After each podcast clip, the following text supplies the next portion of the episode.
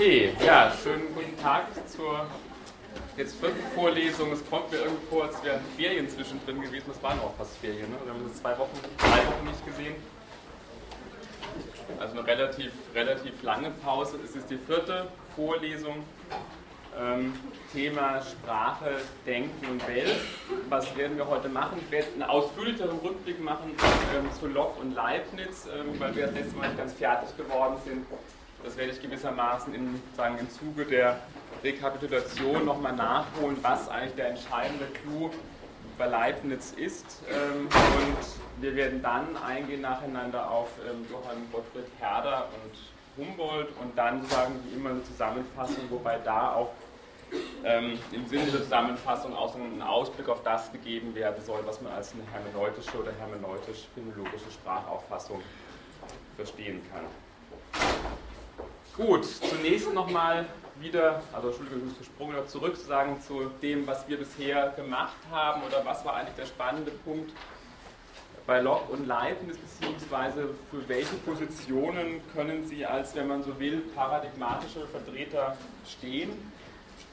Wir haben einerseits gesehen, was also offensichtlich ähm, für Locke und Leibniz gemeinsam ist, zumindest was passiert Ende des 17. Jahrhunderts, ist offensichtlich so, dass doch sagen, das Problem der Sprachlichkeit, der eigenen sozusagen philosophischen Denkbewegung wird sozusagen zunehmend eigentlich als etwas anerkannt, was unhintergehbar ist. Also in dem Sinne vollzieht sich sowas, ich habe das so angedeutet, in Anführungszeichen zu verstehen, wie eine Art erster kleiner Linguistik-Turn, also ein Linguistik-Turn in dem Sinne, dass ähm, sozusagen für die Frage, was sozusagen ist Wissen und Erkenntnis, wie sozusagen ist Ursprung, Umfang und Wesen, wie ist das sagen, unsere Ideen, wie ist das zu denken, ist offensichtlich so die Einsicht von Locke, aber auch dann von Leibniz letztendlich ist die Einsicht, dass sozusagen sprachtheoretische Überlegungen dafür letztendlich unumgehbar sind. Also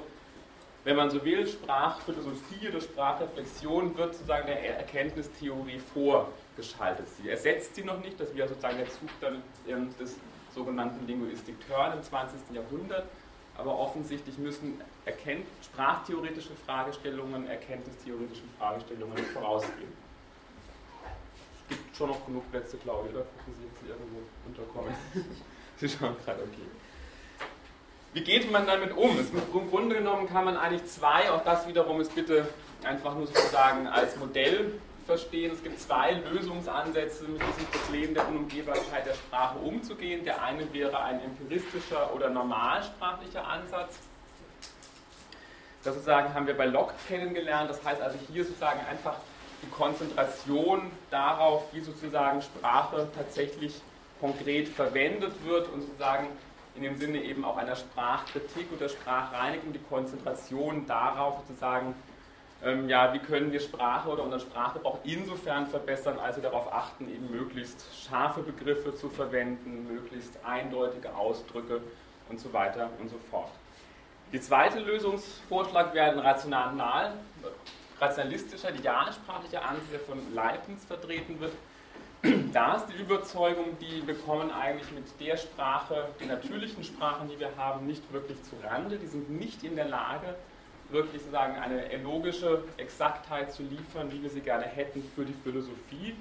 Und daraus die Konsequenz wird gezogen, wir müssen im Grunde so etwas konstruieren wie eine Universalsprache im Sinne eines mathematischen Kalküls.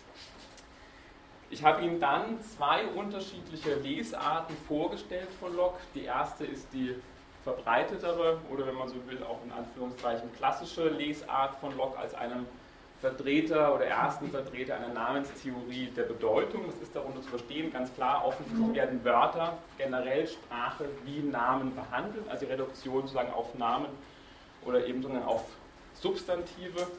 Es wird so getan, als könnten die gewissermaßen unabhängig voneinander betrachtet werden. Das führt dann immer zu einer Position, die man semantischen Atomismus nennen kann.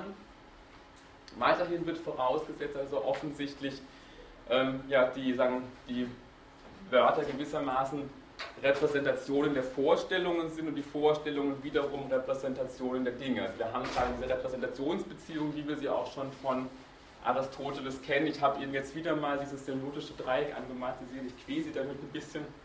Ich hoffe, dass Sie irgendwann davon träumen. Wir werden versucht daran nochmal deutlich zu machen, was vielleicht auch diese Differenz ausmacht zwischen Locke und Aristoteles. Und sozusagen implizit in so einer Namenstheorie der Bedeutung ist immer sowas wie ein Intentionalismus. Was heißt das? Es wird davon ausgegangen, es gibt sowas wie offensichtlich klar umrissene gedankliche Vorstellungen und Sprache wird dann verstanden als eine Art ja, bedeutungsgebender Akt. In diesem Akt wird sozusagen gewissermaßen diese Vorstellung, die von vornherein gegeben ist und gewissermaßen sprachunabhängig existiert, sagen mit sprachlichen Ausdrücken versehen zum Zwecke der Kommunikation und sozusagen der, der Mitteilung. Ich habe dann sozusagen nochmal eine andere Lesart versucht von Locke zu favorisieren, wo ich versucht habe deutlich zu machen, dass man Locke als einen Vorläufer einer im weitesten Sinne konstitutiv konstruktiven Sprachauffassung bezeichnen kann und deswegen nochmal dieses Dreieck. Also was sozusagen denn jetzt die Modifikationen, wenn wir dieses Dreieck nochmal hier nehmen, davon Aristoteles, was wären die Modifikationen? Das erste, was ich gesagt habe, war klar, dass offensichtlich, was der Locke zum Beispiel heißt, die erste Einsicht von ihm war klar, dass diese beiden Relationen plötzlich wichtig werden. Also Erkenntnistheorie guckt sich immer diese Seite an, wie ist das eigentlich, diese Relation zu denken zwischen Vorstellungen, Ideen und den Gegenständen draußen in der Welt. Locke sozusagen kommt dazu zu argumentieren, wir müssen uns offensichtlich diese Relation angucken, um diese überhaupt beschreiben zu können. Also eben das sozusagen zeigt diese Bewegung sozusagen Vorschaltung von sprachtheoretischen Überlegungen vor erkenntnistheoretischen Überlegungen. Wenn wir das angucken, jetzt sozusagen, wie das bei Aristoteles beschrieben wird, dann gibt es sowas wie Gegenstände in der Welt. Wir haben davor sozusagen von diesen Gegenständen haben wir Vorstellungen, die sind für alle die gleichen, das war das Argument. Ähm, weil hier sozusagen eine Ähnlichkeitsbeziehung existiert und die wiederum werden sozusagen durch Laute ausgedrückt. Die sind offensichtlich verschieden, in dem Sinne auch, es gibt verschiedene Sprachen, aber gewissermaßen sozusagen die Verbindung, warum wir uns auch verständigen können, ist gewissermaßen dadurch hergestellt, dass sozusagen wir alle die gemeinsamen selben Vorstellungen haben. Wie kann man das gegenüber Locke modifizieren? Was ist mit der Relation? Was sagt Locke dazu? Ist das noch ganz klar? Ja? Vorstellungen bei jedem anders sind. Richtig, also A sind Vorstellungen bei jedem anders und zweitens haben wir gewissermaßen immer nur wirklich sozusagen die nominalistischen Wesenheiten der Dinge und nicht die realen Wesenheiten. Also was hier sozusagen existiert, ist offensichtlich relativ individuell und ist auch nicht wirklich ein Abbild sozusagen des tatsächlichen Gegenstandes. Also man kann hier sozusagen eine Art Ringel durchmachen, dass diese Beziehung offensichtlich nicht mehr so ganz sauber ist, wie wir das gerne hätten. Was könnte das jetzt heißen mit dieser konstruktiv, konstruktiven Sprachauffassung bei, bei Locke? Was passiert? Worauf macht er aufmerksam? Er bringt dieses Beispiel der sogenannten gemischten Modi, wie er das nennt. Also sein Argument ist, wir haben eigentlich nur die nominalen Wesenheiten der Dinge und die werden gewissermaßen dann mit Namen versehen. So nominale Wesenheiten, der, beginnt, der bringt der hauptsächlich sozusagen ähm, Begriff sozusagen aus der aus dem kulturellen oder juridischen Bereich, also von Eifersucht über Neid, Mord, Totschlag. Was passiert mit dieser Relation hier?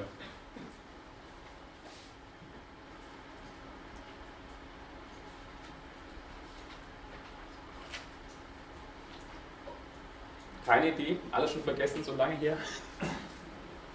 Na, der Punkt ist der, dass er argumentiert, zu sagen, wir haben eigentlich nur diese nominalen Wesenheiten. Und das ist nichts anderes als der Komplex von Ideen, die wir sozusagen in unserem Geiste vereinigen. Und diese Ideen haben aber eigentlich nur Bestand, insofern und so lange, als sie mit Namen versehen werden.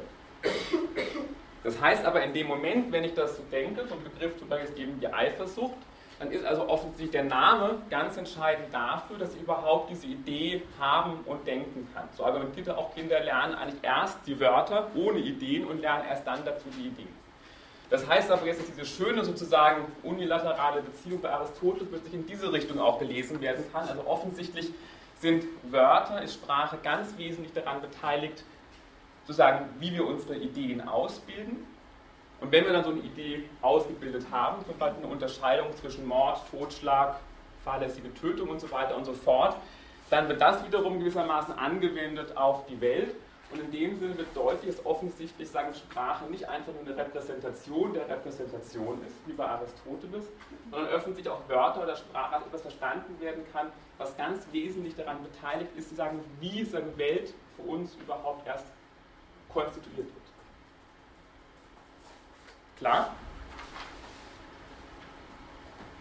Schauen alle völlig, völlig perplex. Ich habe gedacht, das ist reine Wiederholung, also ähm, gucken Sie sich vielleicht die Folie nochmal noch mal genauer an. Ne? Also deutlich geworden ist einfach bei dieser zweiten Lesart von Locke, dass also diese Beziehung auch umgedreht werden kann. Also offensichtlich ist dieses ganze Verhältnis, und das werden wir auch heute sehen, von Sprache, Denken und Welt keines sozusagen, das einfach in einer einzigen unilateralen Beziehung besteht, sondern es stellt sich die Frage, bei Herrn Humboldt werden wir das sehen, ob man nicht da gewissermaßen von einem gegenseitigen Bedingungsverhältnis ausgehen kann. Also ob es nicht so ist, dass wir eben einfach tatsächlich sagen, sowas einfach haben wie ein sprachfreies Denken, was dann einfach nur mit Ausdrücken ja, letztendlich bezeichnet wird oder ob nicht eigentlich wesentlich sozusagen Denken und Sprache, auch sozusagen Welterschließung ineinander verzahnt sind. Okay, was ist der Clou bei Leibniz? Das will ich Ihnen zumindest nicht vorenthalten, das haben wir das letzte Mal sagen, dann übersprungen oder weglassen müssen. Ähm, was bei Leibniz sicherlich ganz vorne steht, und das sozusagen ist auch, das teilt er sicherlich, obwohl, naja, die Frage, aber das ist zumindest das, wo wir mit Locke sagen, gemeinsam geht, ist, dass also offensichtlich Zeichen, mathematische, sprachliche Zeichen aller Art, Symbole offensichtlich ganz wesentlich sind für unser Denken und Schlussfolgern. Es ist klar, Sie haben also in dem Sinne für ihn sagen, diese Funktion, auch, was war ja auch schon bei Locke genannt, die dienen als Merkzeichen. Also wir würden uns wahnsinnig schwer tun, wirklich zu Schlussfolgern, auch mathematische Ableitungen durchzuführen, hätten wir eigentlich keine Zeichen oder Symbole. Der Clou ist aber jetzt der, dass das, was wir die ganze Zeit gelernt haben, dass nämlich diese Beziehung zwischen Zeichen und Bezeichnetem, dass die notwendig arbiträr ist, das heißt willkürlich, dass das etwas ist, was Leibniz in Frage stellt. Also Leibniz ist tatsächlich sozusagen ein Vertreter einer gratyllischen Sprachauffassung, also er geht auch in unterschiedlichen Schriften sozusagen auch von einer Art adamistischen Ursprache aus. Also er will an diesem Prinzip einer natürlichen Verbindung zwischen den Wörtern und den Dingen im weitesten Sinne festhalten. Aber jetzt nicht sozusagen in einem ganz simplen Sinne, sondern er sagt, also mit der Arbitrarität, sozusagen, das mag zwar sein, es ist sozusagen in dem Sinne, sagen, ist es willkürlich, sozusagen, ob ich jetzt Hund sage oder Dog. Aber er sagt sagen, gewissermaßen, was aber nicht willkürlich ist, ist offensichtlich der Gebrauch, denn der ist sozial gewissermaßen festgeschrieben. Und, und das ist der entscheidende Punkt, die Verbindung der Wörter ist keineswegs willkürlich. Also so ist zwar drei willkürlich und zehn willkürlich, also jeder anderen Sprache kann das anders ausdrücken, aber ist die Verbindung 3-10 ist keineswegs gültig, ähm, willkürlich. Also offensichtlich gibt es in der Sprache ein System, wie ich nämlich Zahlwörter bilde. Das sozusagen folgt offensichtlich einer strengen logischen Regel. Ich kann nicht einfach sozusagen jetzt 13, 23 und so weiter, 13, 14, 15, 16 All diese Verbindungen sind offensichtlich keineswegs arbiträr, sondern folgen sozusagen einer logischen Verknüpfungsregel. Das sagen, gilt im Grunde genommen für alle Komposita in der Sprache, also herzlich, glücklich, schrecklich und so weiter und so fort. Also auch hier ist ganz offensichtlich, auch wenn natürlich jetzt sozusagen dieses Lich, dieses Suffix überhaupt keine Bedeutung in dem Sinne für sich hat. Ne? Wir würden uns schwer tun, was ist denn die Bedeutung von Licht?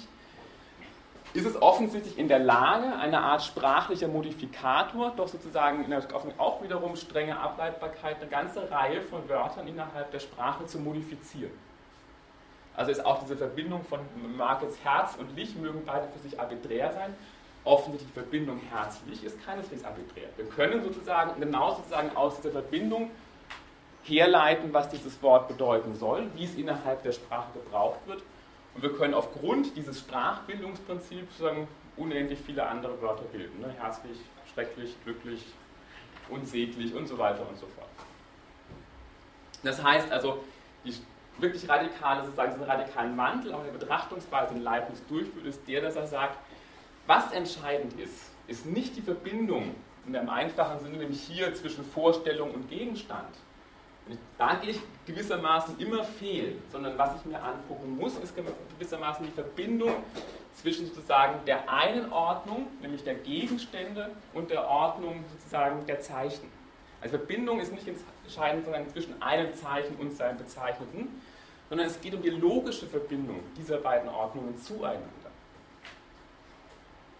Und was damit erstmals in den Blick gerät, und das, was wir immer wieder kritisiert haben, das war diese Tendenz zu diesem semantischen Atomismus, dass wir immer so tun, als könnte man sprachliche Ausdrücke isoliert voneinander betrachten, ist gewissermaßen plötzlich Leibniz derjenige, der sagt, das wirklich Entscheidende ist im Grunde genommen das Strukturprinzip. Ich muss mir eigentlich angucken, ist da nicht eine Analogie zwischen der Struktur der Gegenstände, der Ordnung der Dinge in der Welt auf der einen Seite und der Ordnung der Zeichen auf der anderen Seite.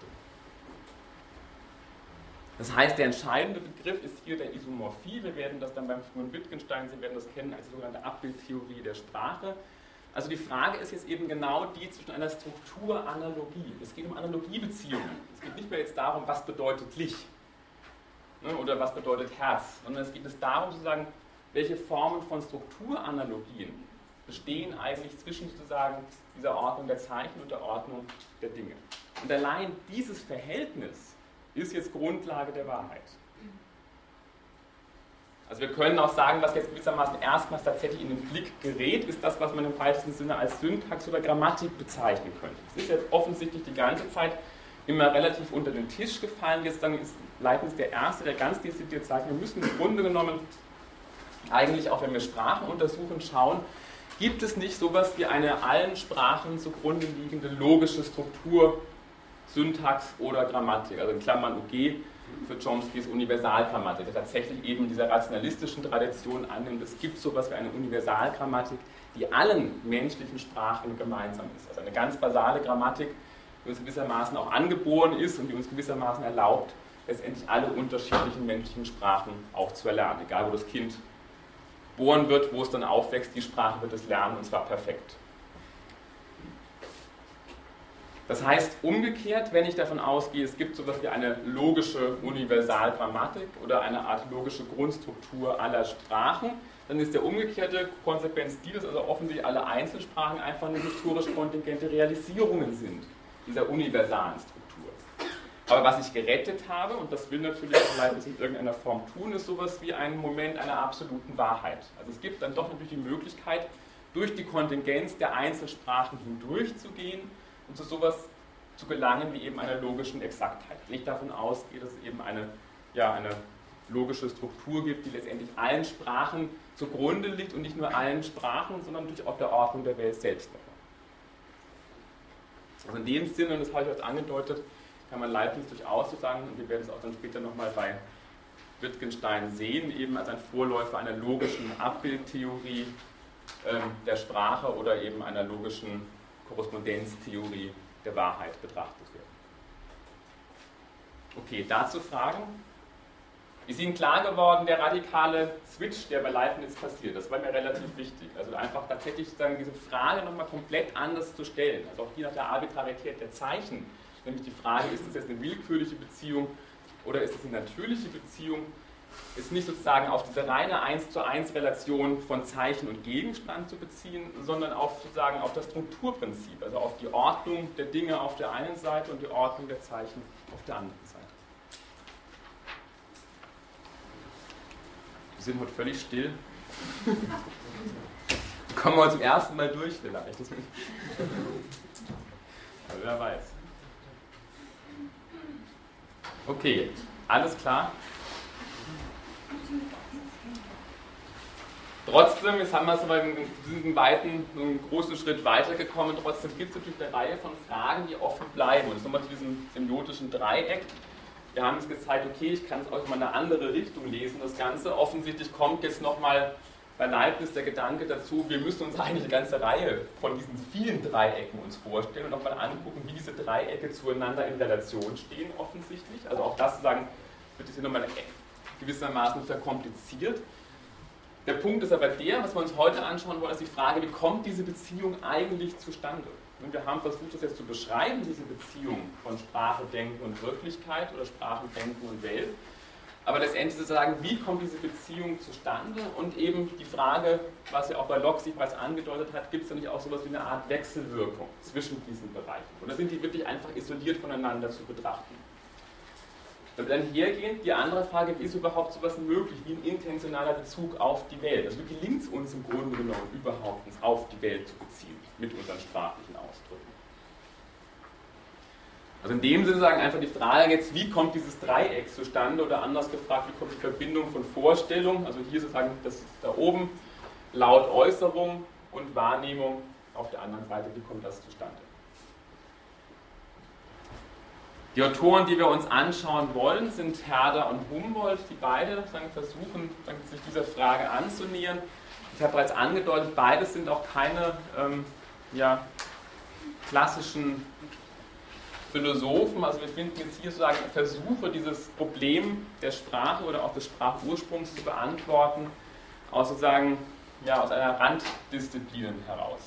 Auch hier wieder nur ganz wirklich kurz zur Biografie. Ich überspringe das immer. Also ähm, zumindest wichtig ist zu erwähnen, dass ähm, Herder bei Kant studiert hat und auch nicht stark von ihm beeinflusst ist. Er hat mit zahlreichen wichtigen Leuten befreundet, ähm, hat dann später als Oberprediger gearbeitet.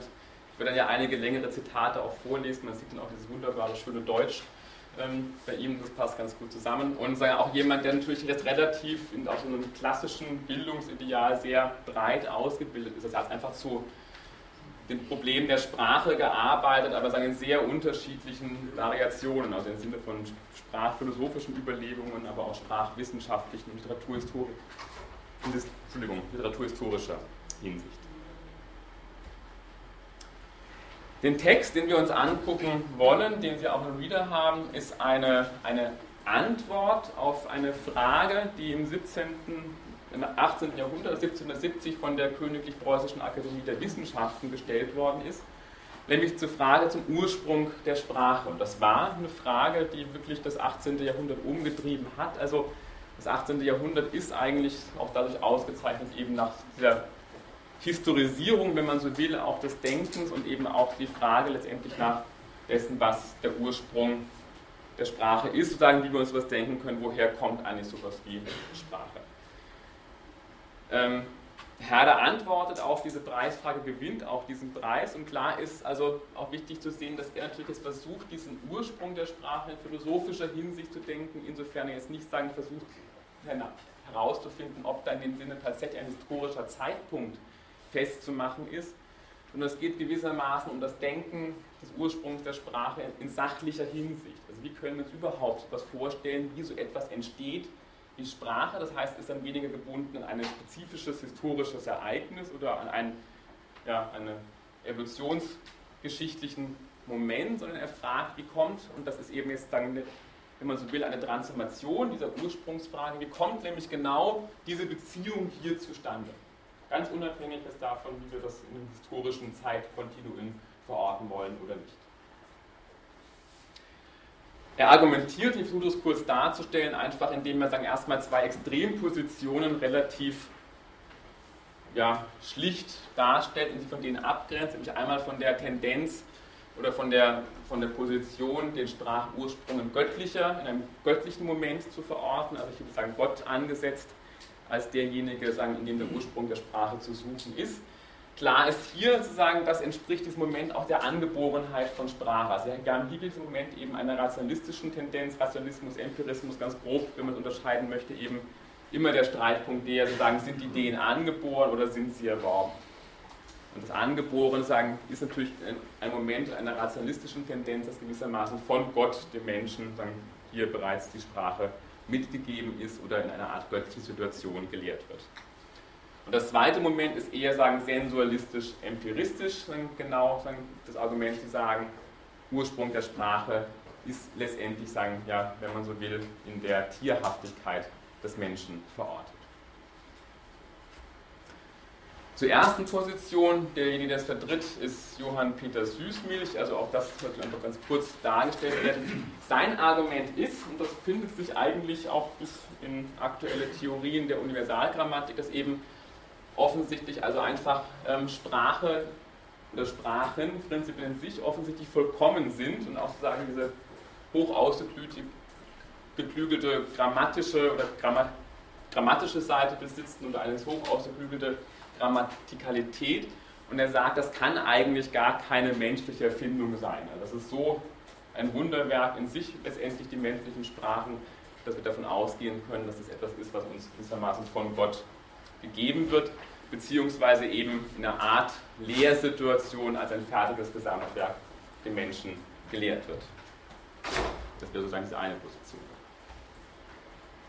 Die Einwände, die jetzt Herder formuliert, sind sagen letztendlich die, dass er sagt, also wenn ich diese göttliche Unterrichtssituation voraussetze, wie das Süßmilch tut, dann setze ich in dem Moment der Unterrichtssituation eigentlich das, was ich beweisen will oder zeigen will, bereits mit voraus. Nämlich, da muss der Mensch im Grunde genommen bereits wesentlich über Vernunft und Sprachfähigkeit verfügen. Also das, was ich zeigen möchte, wie kommt der Mensch zur Sprache, wird es endlich vorausgesetzt, weil kein Unterricht, keine Vermittlung ist überhaupt denkbar ohne dieses Moment, dass der Mensch bereits was hätte, wie Sprache. Der Punkt, worauf er aufmerksam macht, ist also offensichtlich auch Kinder, wenn sie Sprache erlernen, sehr kreativ sind. Also sie bekommen ja auch die Sprache nicht einfach vermittelt von den Erwachsenen, sondern wir sehen auch, dass Kinder prinzipiell eigentlich immer anfangen zu übergeneralisieren beim Spracherwerb. Also offensichtlich erfinden sie gewissermaßen im Sprechen lernen die Sprache mit. Wenn Sie Kinder beobachten beim Spracherwerb, werden Sie sehen, dass Kinder tatsächlich immer anfangen zu übergeneralisieren. Sie bilden eigene Regeln im Grunde genommen wenden die dann an, wir korrigieren sie dann eben gerade bei diesen starken Flexionen. Ähm, aber Kinder, offensichtlich bilden Kinder beim Spracherwerb Regeln aus, die sie dann anwenden, bis sie korrigiert werden. Das heißt, was sozusagen aus Herders Position Süßmilch vernachlässigt, ist genau im Grunde genommen auch der konstruktive Zusammenhang zwischen Vernunft und Sprache. Ich lese das gerade vor. Ohne Sprache hat der Mensch keine Vernunft und ohne Vernunft keine Sprache. Ohne Sprache und Vernunft ist er keines göttlichen Unterrichts fähig. Also ein Punkt ist der, ich muss das voraussetzen, was ich eigentlich letztendlich beweisen will. Und sein zweiter Punkt ist der, offensichtlich ist auch in dem Moment des Spracherlernens, Sie sehen also hier schon, es geht jetzt auch sagen jetzt nicht nur um den phylogenetischen Sprachursprung, sondern auch um den ontogenetischen Sprachursprung, also eine Spracherwerbssituation, offensichtlich ist hier sozusagen das Kind oder der Mensch in der Sinne bereits sehr kreativ, selbst schöpferisch tätig und sozusagen an diesem Prozess auch selbst beteiligt. Also Spracherwerbstheorien zeigen dann, dass im Grunde genommen das Kind eigentlich nur einen Input bekommt und sie können auch sehr gut zeigen, dass das, was Kinder als Input bekommen, als sprachlichen extrem fehlerhaft ist. Also das Spannende ist eigentlich zu sehen, dass jeder Mensch in der Lage ist, eine grammatikalische, richtige Sprache zu entwickeln obwohl er eigentlich permanent einen falschen Input bekommt. Also wir reden gesprochen ganz selten wirklich grammatikalisch korrekt und trotzdem ist das Kind in der Lage, sozusagen, daraus sozusagen eine grammatikalisch korrekte Sprache letztendlich selber herauszubilden. Die zweite Theorie, die wird hauptsächlich von oder paradigmatisch vertreten von Condillac und Rousseau, ist die, dass der Ursprung der Sprache eigentlich in der Tierhaftigkeit oder in der, Tier, in der ja, tierischen Natur des Menschen selbst nochmal zu suchen ist. Hier wird dann argumentiert, dass eigentlich der Mensch Sprache erlernt im Sinne sozusagen tierischer Lautäußerung. Also einem dieser Herders Ausdruck der Geschrei der Empfindungen. Denken Sie wieder an Aristoteles, der ja auch sagt, dass offensichtlich die Tiere etwas kundtun, aber sie tun es nicht sozusagen wie der Mensch. Also sie sind nicht in der Lage, sagen, sie tun zwar auch den Schmerzkund und Bedürfnisse, aber sie sind nicht in der Lage, das wirklich im Sinne eines Symbols zu gebrauchen. Das heißt eben, das Moment des Zusammenfügens fehlt bei ihnen. Und es fehlt auch das Moment, dass eben Sprache selbst nochmal in kleinste Teile artikuliert ist und als solche eben auch immer schon strukturiert ist. Das heißt, hier ist die These, die oder das Modell, was entwickelt wird, sind zwei Wüstenkinder von Condillac, die werden in die Wüste gesetzt und Condillacs Argument ist, man wird also sehen, die haben überhaupt keine Sprache, sonst niemand dabei und das Argument ist, sie würden trotzdem Sprache von sich aus erlernen. Ja, bitte?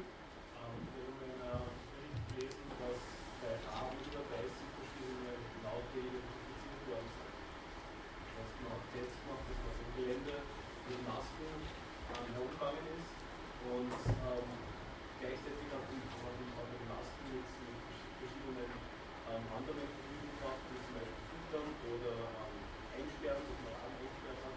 Und man will von anderen kommunizieren, dass die 30 Sekunden gelassen werden, zugelassen wird. Und nachher dann auch mit Mikrofon wieder aufgehoben worden und das heißt, die Mitarbeiter also ich habe das ja bereits gesagt, das heißt, und das spricht ja auch dafür, sozusagen die Frage ist also, dass Tiere über Kommunikationsfähigkeit verfügen und auch sowas über Sprache sagen, das ist, glaube ich, ohne Zweifel. Ne? Das geht von den Bienen über Schimpansen, Delfine, Wale und natürlich sozusagen höhere Rabenvögel auch. Ähm, aber so ein anderer Punkt, man kann dann trotzdem, also der Sprachwissenschaft zeigt man dann eben doch, dass es eine Reihe von Kriterien gibt, die diese Sprachen, jetzt der Rahmen der Tiersprachen, letztendlich nicht erfüllen, dass er ganz auszeichnend ist im Grunde genommen eben für menschliche Sprachen.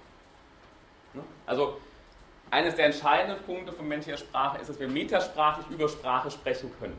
Da beginnt im Grunde genommen genau der Punkt. Was hast du eigentlich gesagt? Also spannend wird zu zeigen, ob es Raben auch aufeinander reagieren können und sagen, hast du jetzt gelogen? Ne? Oder was, willst ne? was wolltest du damit eigentlich sagen? Also es gibt natürlich sozusagen sicherlich sozusagen rudimentäre Formen von Sprache auch bei Tieren. Die Frage ist nur immer die sozusagen, ob das alle die Kriterien erfüllt, die wir unter Sprache verstehen. Also ein wichtiges Kriterium ist auch aus einer begrenzten Anzahl an Elementen, also den Lauten, in der Regel sind das 40, 50, 60, je nach Sprache, im Prinzip eine unbegrenzte Menge an sprachlichen Äußerungen produzieren zu können.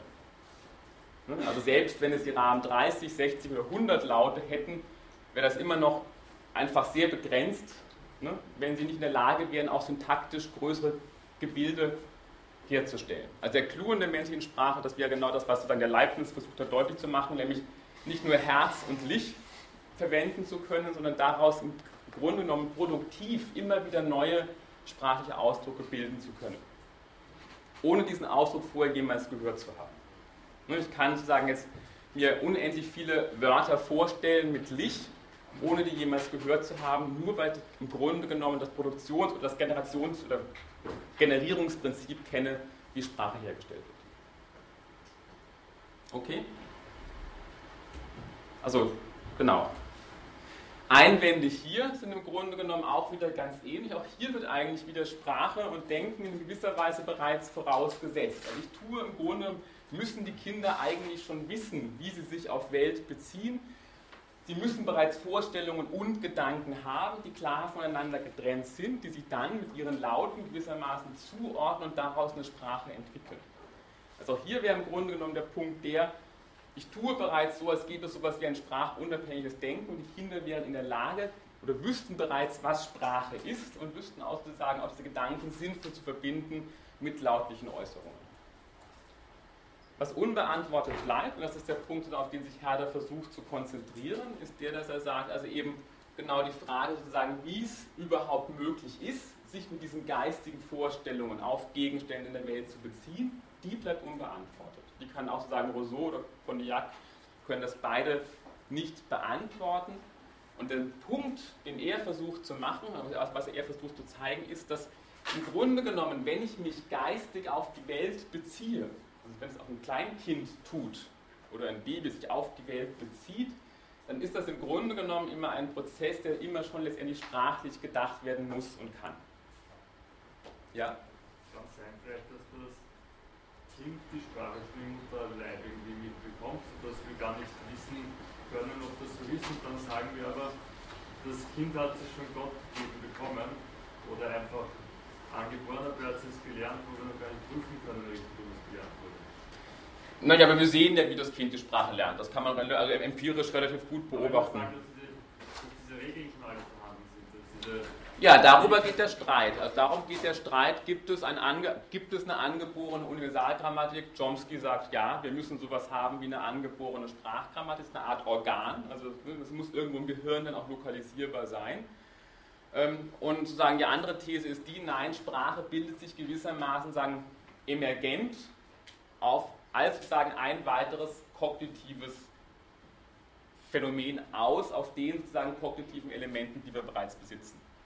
Nur das wäre der Streit. Also der Streit wäre der, haben wir sowas wie ein angeborenes Sprachorgan oder eine angeborene Universalgrammatik oder bildet sich Sprache, das wäre eine Position von Piaget zum Beispiel versucht zu zeigen, also in der, in der ganzen Kognitionspsychologie versucht zu zeigen, wie sich eigentlich Sprache im Grunde genommen sozusagen auch Hand in Hand entwickelt mit der gesamten kognitiven, sensomotorischen Entwicklung des Kindes.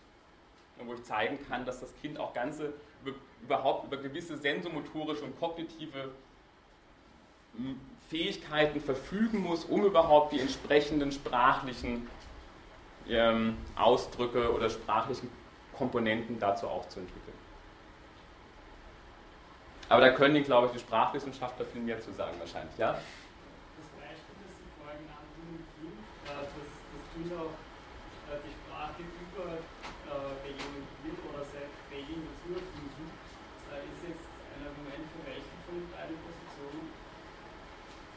Oder für beide? Also vorher Sie es genannt, eher in Richtung als Argument gegen die Position von Süßlich, aber im Grunde ist es ja. Als ich es gesagt habe, habe ich auch gedacht. Ein schlechtes Argument habe ich gedacht. Ja.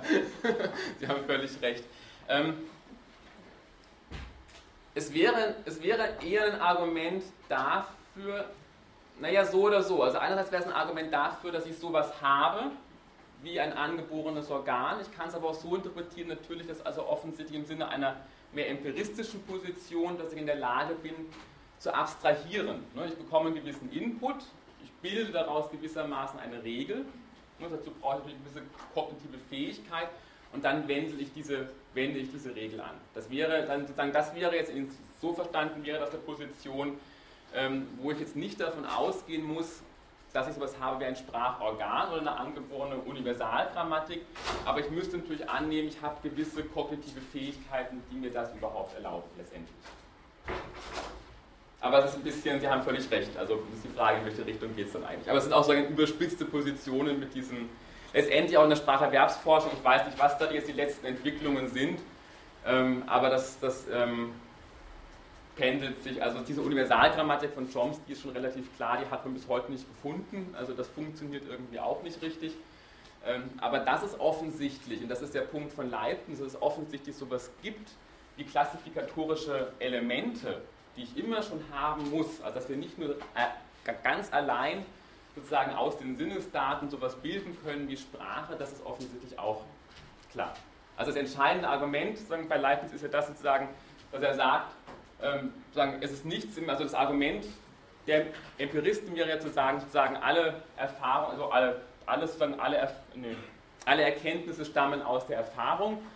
Und Leibniz sagt, ja, das stimmt eh, alles sozusagen stammt aus der Erfahrung, außer dem Verstand selbst. Also natürlich muss auch Locke, und das kann man eigentlich bereits sehr gut zeigen, auch bei Locke, natürlich auch gewisse Verstandesfähigkeiten voraussetzen, die offensichtlich nicht aus der Erfahrung kommen können, nämlich sowas wie abstrakte Ausdrücke bilden zu können allein schon. Also wir sehen auch hier, dass natürlich Empirismus und Rationalismus eigentlich sich bei Locke bereits dann in dieser Reihenform niemals finden lassen Okay, welche Konklusionen oder was dann ist jetzt der Punkt, den Herder versucht zu machen? Also klar ist offensichtlich, beide Positionen will er sozusagen so nicht stehen lassen und er sagt, wir müssen im Grunde genommen eben diese Verengungen dieser beiden Positionen überwinden. Das heißt also, was Sprachreflexion oder Sprachdenken klären muss, wäre also einerseits die Frage, wie wir uns sozusagen überhaupt sozusagen auf Dinge in der Welt beziehen können und ob Sprache hier nicht eine ganz wesentliche konstitutive Rolle von vornherein spielt. Also das Verhältnis von Sprache und Welt tritt in den Mittelpunkt. Und die zweite Frage ist eben die, im Grunde genommen, also hier sozusagen Sprache und Denken und hier Sprache und Welt, also wiederum diese beiden Seiten dieses symbiotischen Dreiecks, ist die, wie wir im Grunde genommen es uns gelingt, uns mit Gedanken, Vorstellungen, sagen, die verbinden mit sprachlichen Ausdrücken, also wie diese Korrelation hier zustande kommt. Und worauf er hinaus will, versucht eben deutlich zu machen, ist, dass wir eben von einem letztendlich konstitutiven Zusammenhang von Sprache, Denken und Welt ausgehen müssen, um überhaupt letztendlich auch sowas begreifen zu können, wie in Anführungszeichen den Ursprung der Sprache. Also auch sowas zustande kommt, wie sprachliche Bedeutung. Seine These ist. Und wir sagen, da macht er jetzt sagen, das würde jetzt natürlich auch ein bisschen problematisch werden, vielleicht mit den ganzen ähm, Erkenntnissen aus der, aus der Tierbiologie oder der ganzen biologischen Verhaltensforschung. Also sein Argument ist, dass nur dem Menschen wirklich im strengen Sinne Sprache zukommt. Und dass auch im Grunde genommen Sprache das ist, was den Menschen vom Tier wesentlich unterscheidet. Also hier zieht er eine ganz strenge Trennlinie.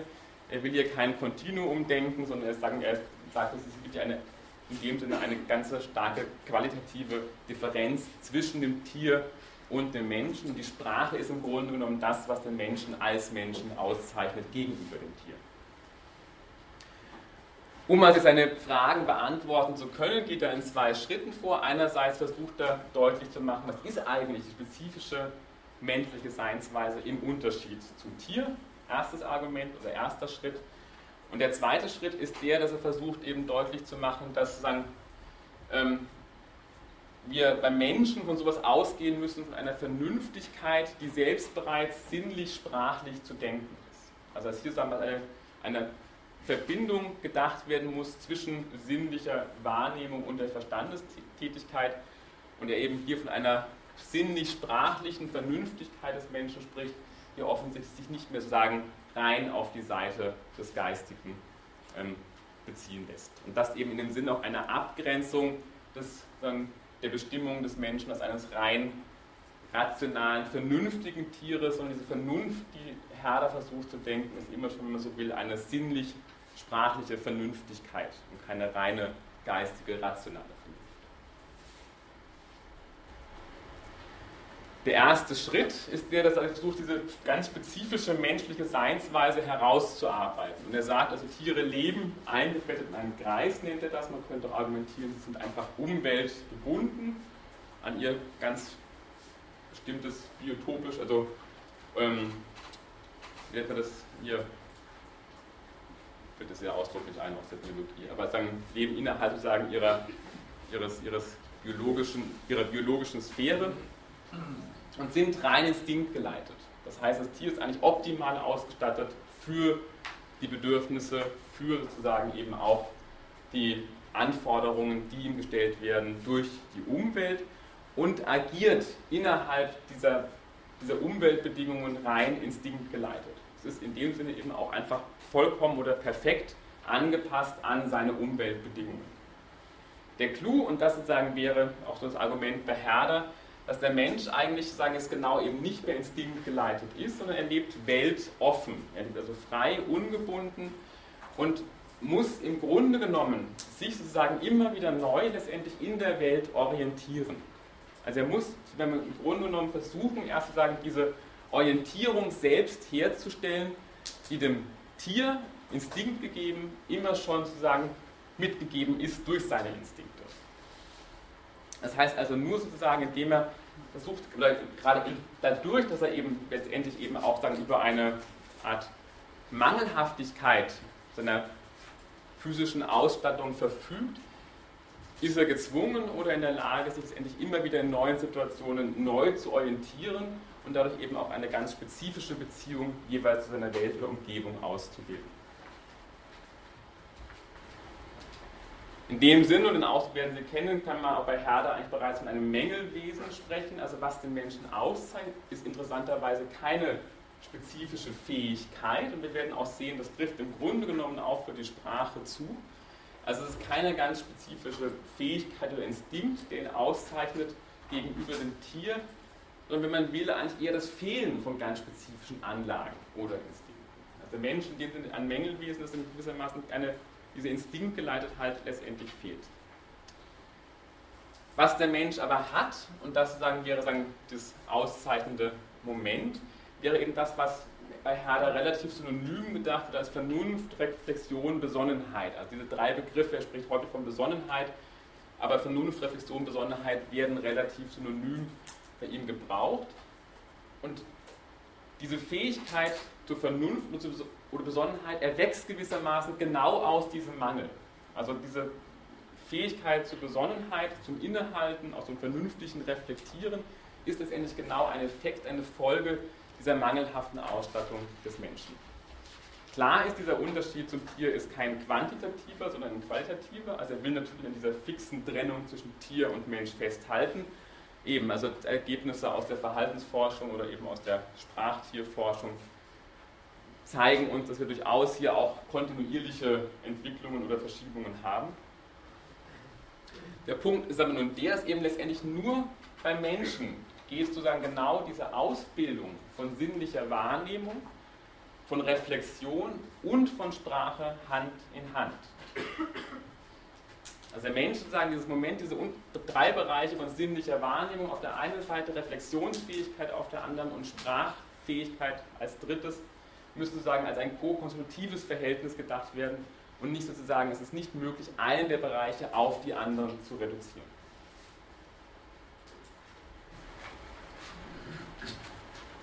Wie ist nun diese Reflexion selber zu denken oder in das Moment der Besonnenheit?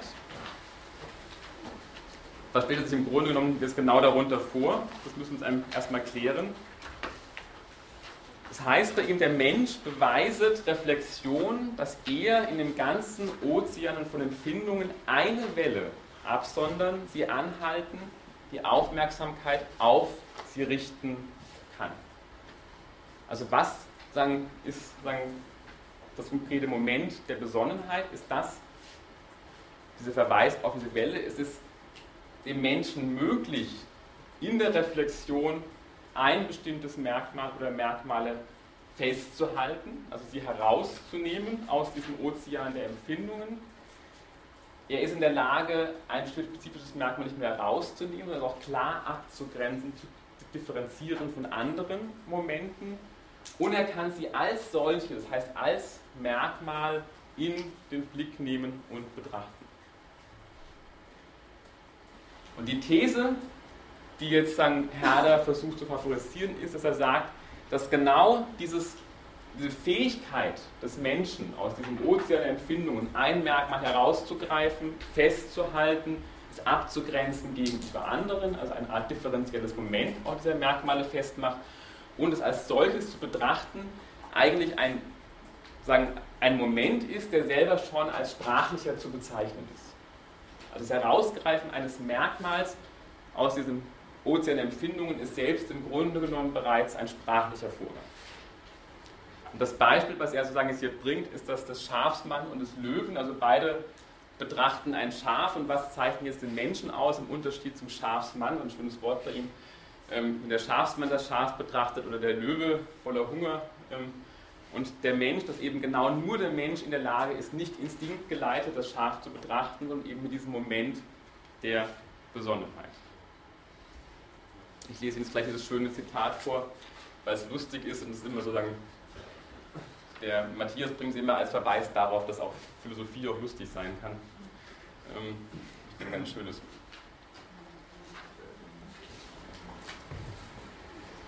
Sobald der Mensch in die Bedürfnis kommt, das Schaf kennenzulernen, also im Unterschied zum Schafsmann oder zum Löwen, die wissen, was sie dem Schaf wollen natürlich, so störet ihn kein Instinkt, so reißt ihm kein Sinn auf dasselbe zu nahe hin oder davon ab. Es steht da, ganz wie es sich seinen Sinnen äußert, weiß, sanft, wollicht. Seine, seine besonnen sich übende Seele sucht ein Merkmal. Das Schaf blöket, Sie hat Merkmal gefunden. Das dürft ruhig lachen. Der innere Sinn wirket. Dies Blöken, das ihr am stärksten Eindruck macht, das sie von allen anderen Eigenschaften des Beschauens und Betastens losriss, hervorsprang, am tiefsten Eindrang bleibt ihr, der Seele. Das Schaf kommt wieder, weiß, sanft, wollig. Sie sieht, tastet, besinnt sich, die Seele, sucht Merkmal, es blökt. Und nun erkennt sie es wieder. Ha, du bist das Blökende. Fühlt sie innerlich, sie hat es menschlich erkannt, da sie es deutlich, da sie es deutlich, das ist mit einem Merkmal erkennt und nennt. Also bei aller Komik dieses Beispiels, äh, sagen, was sagen, Herder versucht klarzumachen oder herauszuarbeiten, ist genau, dass aufgrund sozusagen dieser Weltoffenheit des Menschen, der Mensch das einzige Wesen ist, sozusagen das das Schaf in dem Moment selbst betrachten kann und in der Lage ist, ein Merkmal herauszugreifen und eben auch über dieses Merkmal gewissermaßen auch eine Art reidentifizierendes Moment letztendlich zu vollziehen. Und der entscheidende Punkt ist der, dass eben genau dieses Merkmal, was er herausgreift, er erkennet und nennet. Also hier sagen, was er versucht macht deutlich zu machen, ist, dass wir im Grunde genommen den Prozess der Erkenntnis nicht von dem sozusagen der Sprachgebung oder der Sprachentstehung trennen können. In dem Sinne, also was der entscheidende Punkt, Erkennen selber ist eigentlich bereits ein Nennen. Also wir haben hier sagen, es hat mit einem sprachlichen Prozess zu tun. Und er versucht eben jetzt genau das deutlich zu machen, inwiefern eben genau Sprache und Denken immer schon ko-konstruktiv sind, auch in Bezug genau eben auf die Welt. Das heißt also genau diese Instinktunabhängigkeit erlaubt mir überhaupt erst ein Merkmal herauszugreifen. Klar ist, und das sagen ist offensichtlich auch bei Herrn natürlich eine gewisse Privilegierung des Hörsinns gegenüber sozusagen jetzt anderen Momenten. Also im Prinzip könnte man natürlich auch jedes andere Merkmal herausgreifen, aber offensichtlich kann man jetzt auch sagen, dass hier so genau ist bei Herder eigentlich der innere Hörsinn zumindest von Herder privilegiert wird gegenüber jetzt einfach dem Tastsinn oder dem Sehsinn. Entscheidend ist, dass eigentlich genau eine Identifizierungsleistung vollzogen werden kann in dem Moment der Wiederholung, und zwar in anderen Kontexten und Situationen. Also was den Menschen auszeichnet, ist genau, dass er dieses Merkmal wiederum in anderen zusammenhängend herausgreifen kann. Das war dieser Moment, er erkennt es wieder. Und dieses Wiedererkennen ist im Grunde genommen nichts anderes als ein Nennen. Also wer versucht zu argumentieren, dass hier bereits Sprache sich vollzieht in diesem Moment des Wiedererkennens dieses eines Merkmals, nämlich dieses sogenannten Flögens. Einigermaßen nachvollziehbar? Also der Punkt ist ja, das klingt alles sehr kurios, aber versuchen Sie sich deutlich zu machen, der Herr da versucht ein Problem zu lösen. Er versucht ein Problem zu lösen und er sagt, irgendwie haut das nicht hin, wenn wir so tun, als wäre Sprache und Denken und Welt völlig voneinander getrennte Bereiche. Und wie kann ich mir das vorstellen, wie überhaupt diese drei Bereiche, Sprache, Denken und Welt, zusammenkommen? Und das witzige Modell, was er da entwirft mit dem, Schafs, mit dem Schaf, ist genau, dass er versucht zu zeigen, in dieser fiktiven Situation greifen eigentlich Sprache, Denken und Welt immer schon ko-konstitutiv ineinander und können gar nicht voneinander getrennt gedacht werden. Zitat geht weiter. Und was war das Merkmal anderes als ein innerliches Merkwort? Der Schall des Blökens, von einer menschlichen Seele als Kennzeichen des Schafs wahrgenommen, ward, Kraft dieser Besinnung, Name des Schafs. Und wenn er nie seine Zunge zu stammeln versucht hätte, er erkannte das Schaf am Blöken. Es war gefasstes Zeichen, bei welchem sich die Seele an eine Idee deutlich besann. Was ist das anderes als Wort? Und was ist die ganze menschliche Sprache eine Sammlung solcher Worte? Käme er also auch nie in den Fall, einem anderen Geschöpf die Idee zu geben und also dieses Merkmal der Besinnung ihm mit den Lippen vorblöken zu wollen oder zu können, seine Seele hat gleichsam in ihrem inwendig ge geblökt, da sie diesen Schall zum Erinnerungszeichen wählte und wieder geblökt, da sie ihn daran erkannte. Die Sprache ist erfunden, ebenso natürlich und dem Menschen notwendig erfunden, als der Mensch Mensch war. Also der Punkt, er versucht deutlich zu machen, hier ist der Ursprung der Sprache zu verorten, der Ursprung der Sprache ist dem Menschen eigentlich so eigen, als er Mensch ist. Und er vollzieht sich genau in diesem Moment dieser Leistung im Grunde genommen, das Herausgreifen eines. Ups, macht er jetzt? Nein. Was war das? Okay. In diesem Moment zu sagen, dass ein bestimmtes Moment herausgegriffen wird und wiedererkannt werden kann. Also in dem Sinne Merkmale werden hier bestimmt als Merkwörter und letztendlich eben als sprachliche Zeichen. Das heißt, dieses sinnliche Merkmal, das Blöken, ist im Grunde genommen bereits für Herder innerliches Merkwort. Und es ist entscheidend, es ist ein differenzielles Element, in dem es eben auch vom Menschen abgegrenzt werden kann gegen andere Merkmale oder Merkwörter. Es kann als solches identifiziert werden, es kann unterschieden werden von anderen Merkwörtern und es kann reidentifiziert werden. Und genau in diesem Moment sozusagen ist es als solches bereits sprachlich gefasst. Das Moment der Wiederholung sozusagen wird auch, ich sage das gleich jetzt vorweg, wird genau bei Derrida ein Begriff sein, er nennt das an Iterabilität der sprachlichen Zeichen, also wo er auch argumentieren wird, dass genau die Wiederholbarkeit sprachlicher Zeichen wesentlich ist, überhaupt von einem sprachlichen Zeichen sprechen zu können. Also wir können nur dann immer von einem Zeichen sprechen, insofern es letztendlich auch wiederholbar ist. Der Punkt ist auch der, und das macht auch Herder deutlich, dass im Grunde genommen einfach diese äußere Lautsprache nichts mehr anderes leistet, als die innere Sprache, das innerliche Merkwort bereits vollzieht. Also hier habe ich zumindest ein Argument dafür, ähm, dass wir nicht einfach jetzt die phonetische Sprache privilegieren dürfen gegenüber anderen Sprachen. Also das wäre sozusagen ein gutes Argument auch dafür, dass eben auch sozusagen ein Taubstummer natürlich genauso Sprache hat, auch wenn er sozusagen jetzt nicht sozusagen über die artikulierte Lautsprache verfügt, aber er, er verfügt natürlich ganz wesentlich über Sprache, als er genau sozusagen über diese Leistung ver, verfügt. Also ein Taubstummer kann genauso Sprache lernen, eben eine andere Sprache, das Taubstummenalphabet und so weiter und so fort. Das heißt, er hat natürlich genauso Sprache wie jeder andere.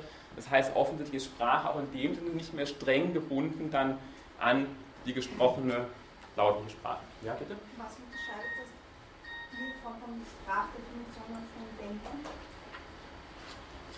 Weil, wenn sozusagen der Vorgang von Unterscheiden und, also mir fällt es gerade sehr schwer, da jetzt zu unterscheiden, was dann Denken ist, wenn das schon Sprache ist. Ja, aber Herder würde genau argumentieren, Sprache und Denken sind ko-konstitutiv, also gleich ursprünglich. Ja, nicht dasselbe. Also dann, das, sozusagen, ich glaube, da muss man dann nochmal vorsichtig sein, aber sie sind, sie können nicht, sozusagen, das eine kann nicht auf das andere reduziert werden. Natürlich trennen wir permanent zwischen Sprache und Denken und auch Herder würde natürlich sagen, es macht Sinn, dass wir unterscheiden zwischen dem, was wir denken und was wir sagen. Aber es ist nicht möglich, dass wir sozusagen das eine auf das andere reduzieren. Wir können nicht das Denken aus der Sprache komplett ableiten, wir können auch sozusagen die Sprache einfach aus dem Denken ableiten. Aber zum Denken brauchen wir notwendig Sprache. Was nicht heißt, dass Sprache alles ist, sondern natürlich sagen, kokonsultiv heißt, es sind gleich ursprünglich. Also ich kann doch jetzt nicht einfach nur sagen, es ist alles eh nur noch Sprache. Und könnten Sie kurz irgendwie ein Beispiel geben, wo da die Grenzen liegen können? Also von, von dem, wo, wo sich das dann unterscheidet? Also was sozusagen das Denken dann äh, ist, was das Sprechen oder die Sprache nicht mehr ist und was die Sprache ist, was das Denken nicht ist. Jetzt nur vom Her aus. Naja, sobald wir genauer anfangen nachzudenken, kommen wir eben drauf, dass das nicht richtig hinhaut. Also versuchen Sie einfach mal was zu denken, ohne das in der sprachlichen Art und Weise zu tun. Ich würde sagen, also auch wenn Sie jetzt träumen, sagen, ist das nicht immer schon im Grunde genommen Sprache? Also das bestimmte. Das kann ja auch bildlich sein, also rein visuell oder rein, rein ähm Genau, aber Herder würde argumentieren, das ist schon sprachlich, das ist schon sprachlich in dem Moment, also warum könnte ich auch in Bildern natürlich sozusagen, warum wäre auch eine Bildersprache eine Sprache für Herder? Ja? Ist das Empfinden von Lust und Unlust auch schon Sprache? Ich kann mir vorstellen, dass ein Säugling, wenn in die Windel gackt, nicht äh, das passende Wort dafür haben. Nein, aber das sozusagen, aber das ist ja auch nicht Denken. Also da, da geht es genau um die Besonnenheit. Das ist genau die Besonnenheit, also Lustempfindung, das wäre das Instinktgeleitete, ne? da geht es nur um die Lust oder Unlust. Besonnenheit ist genau dieses Moment, wo der Mensch gewissermaßen innehalten kann in der Betrachtung. Das ist Reflexion. Die habe ich natürlich nicht in dem Moment, wo ich sage, ich habe jetzt keine Begriff dafür. Ja. Also die Sprache ist nicht wirklich als verbal zu bezeichnen. Denn äh, ich, ich versuche jetzt, weil wenn ich Töne äh, in, Sprache, in Sprache umsetze, dann schreibe ich Noten. Also dann habe ich keine Worte dafür. Dann habe ich Noten oder andere Zeichen und keine Worte dafür. Die verbale Sprache ist nur eine Sprache unter anderem. Also die Taubstummensprache ist nicht verbal, das ist genauso eine Sprache. Und bei Bildern würde Herder in dem Moment von der Sprache sprechen, wo er sagt, da kann ich etwas abgrenzen, ich kann ein Bild herausnehmen, ein einzelnes, ich kann es identifizieren und ich kann es wiederholen und reidentifizieren. Und in dem Moment ist es Merkmal. Und ist es bereits sprachlich. Wird in dieser Überlegung dann vorausgesetzt, dass Tiere gar nicht denken? Oder gibt es noch ein anderes nicht sprachbezogenes Denken? Also jetzt nach Herder würde er sagen, also Tiere denken nicht, nein, die sind instinktgeleitet. Also er ist da ganz streng. Also das als Oberprediger, als Christlicher irgendwie auch. Also da ist er sagen, da lässt er relativ wenig Spielraum. Also da ist jetzt bei, anderen Autoren ist das, wird das fließender gedacht. Er zieht da jetzt wirklich eine qualitative Grenze. Das heißt, nun gibt es nur sprachbezogenes Denken. Ja, die Frage ist, was ist Sprache? Was ist Sprache?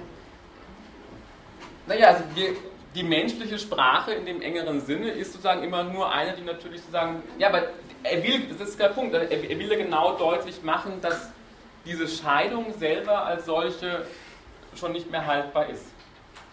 Ne? Also jetzt fangen Sie wieder an, das Denken oder die Sprache auf das Denken zu reduzieren. Ne? Sie machen jetzt genau das. Sie sagen, kann Tiere kein, können die nicht denken? Also wäre das Kriterium wiederum für Sprache denken. Dann bin ich wieder bei Locke. Da wollen wir ja nicht hin. Ne? Denken Sie an Locke. Das war die Sache mit den Papageien. Der bringt den Papageien, sagt, der spricht. Der Laura irgendwie, Laura ist hübsch, sagt das Mädchen und sagt der Papagei. Wo ist der Unterschied, fragt Locke. Naja, der eine verbindet damit innere Gedanken, Ideen und Vorstellungen und der andere äußert das nur bla bla bla. Also muss offensichtlich etwas hinzukommen wie ein intentionaler Setzungsakt, der diese Ideen verbindet mit den sprachlichen Ausdrücken. Aber da habe ich bereits diesen Dualismus zwischen Sprache und Denken. Und den versucht Herder genau zu überwinden.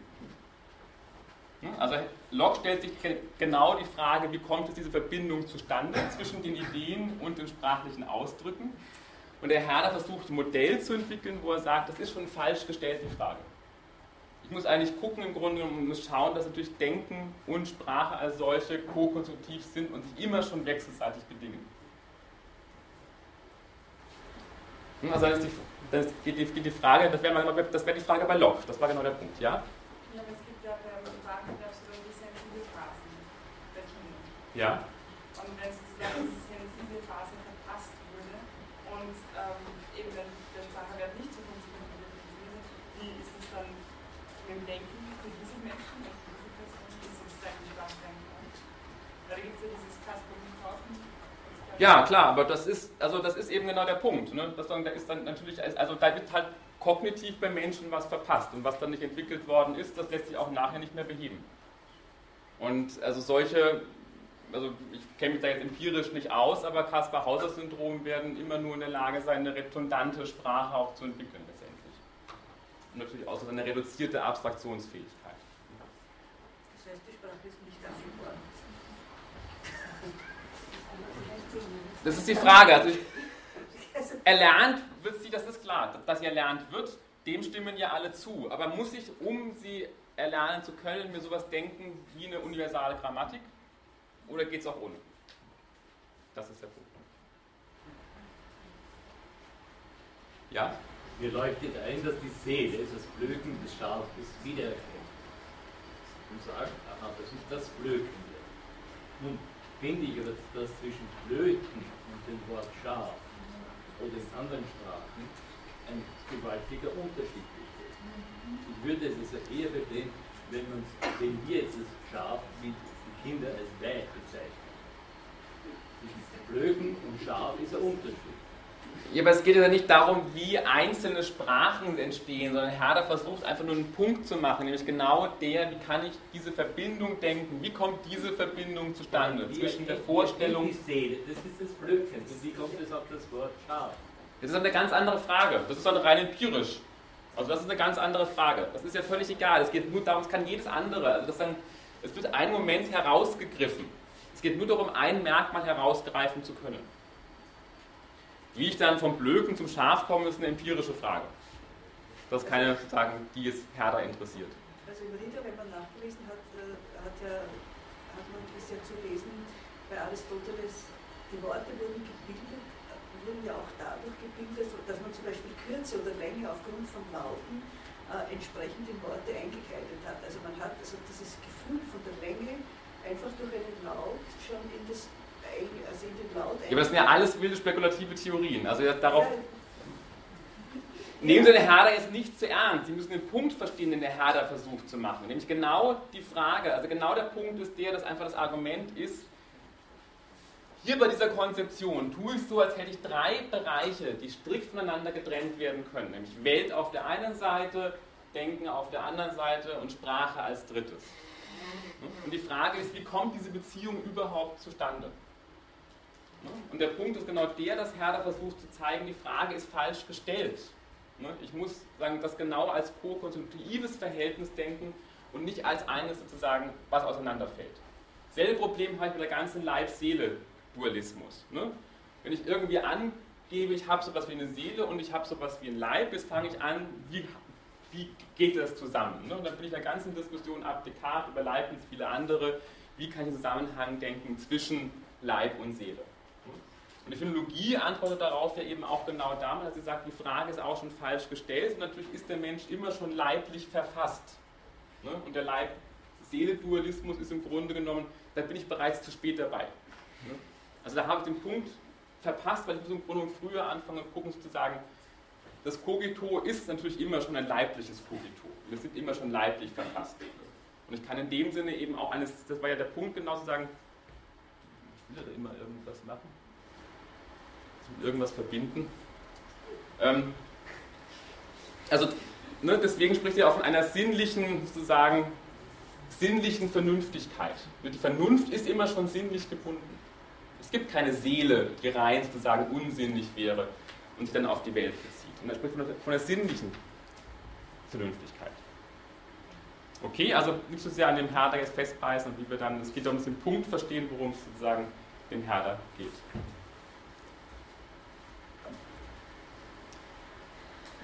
Der dritte, also dieser, die, die, die dritte Seite eben ist genau Sprache und Welt, also auch genau der Punkt ist der, also Sprache sozusagen wird im Grunde genommen gewonnen oder Sprache entwickelt sich in der Auseinandersetzung mit Welt und umgekehrt wird auch Welt genau sozusagen überhaupt erst erschlossen durch den Spracherwerb.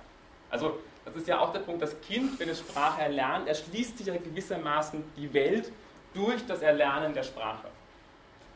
Das heißt also hier in dem Sinne auch genauso, das mal klar zu machen, das sind ineinander verschränkte Prozesse, also Sprachkraft, das Erlernen der Sprache und Welterschließung sind ineinander verschränkte Prozesse, die nicht sozusagen unabhängig voneinander gedacht werden können. Die Kognitionspsychologie macht das ja auch klar. Ich bin fertig. Was ist denn? Was ist das für ein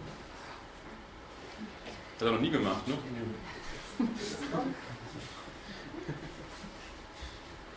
Einspruch. Was? Sie könnten Bluetooth ausschalten. Was ausschalten? Versucht ihr eine Verbindung mit Ihrem Laptop herzustellen. Wer ist das?